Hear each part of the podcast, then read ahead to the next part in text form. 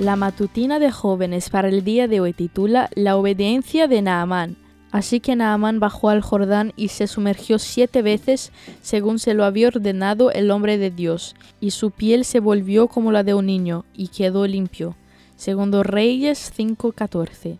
Naamán, jefe del ejército del rey de Siria, era un hombre valiente y en alta estima, pero leproso, con treinta mil monedas de plata, seis mil monedas de oro y diez mudas de ropa, más una carta de recomendación de su rey para el rey de Israel, Naamán partió hacia Samaria. Naamán había imaginado exactamente cuál sería el procedimiento por medio del que su lepra sería sanada.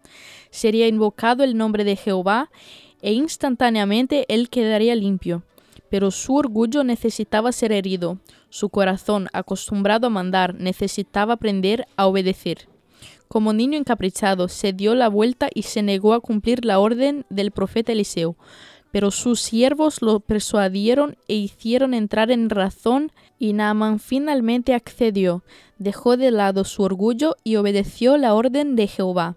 Naamán, un pagano, fue obediente y fiel, y Dios premió su obediencia para siempre. Cuando Jesús predicó en Nazaret, contó su historia y mostró cómo había pasado por alto a muchos de los leprosos de Israel porque eran incrédulos. En cambio, este noble pagano había sido fiel a sus convicciones respecto a la justicia y fue más digno de bendición. En el camino a Cristo, Elena de White dice, la obediencia, el servicio y la lealtad del amor es la verdadera señal del discipulado.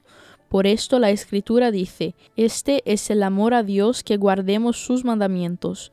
En vez de eximir al hombre de obedecer, es la fe y solo la fe la que lo hace participante de la gracia de Cristo, la cual nos capacita para rendirle obediencia. No ganamos la salvación por nuestra obediencia, porque la salvación es el don gratuito de Dios para ser recibido por fe, pero la obediencia es el fruto de la fe. ¿Con qué está siendo probada tu obediencia hoy? ¿Acaso también sientes que Dios te está pidiendo algo difícil de entender o aceptar? El milagro no está en el agua, está en la cantidad de veces que estemos dispuestos en obediencia a doblegar nuestro orgullo ante su majestad. Esta fue la matutina de jóvenes para el día de hoy desde Bilbao.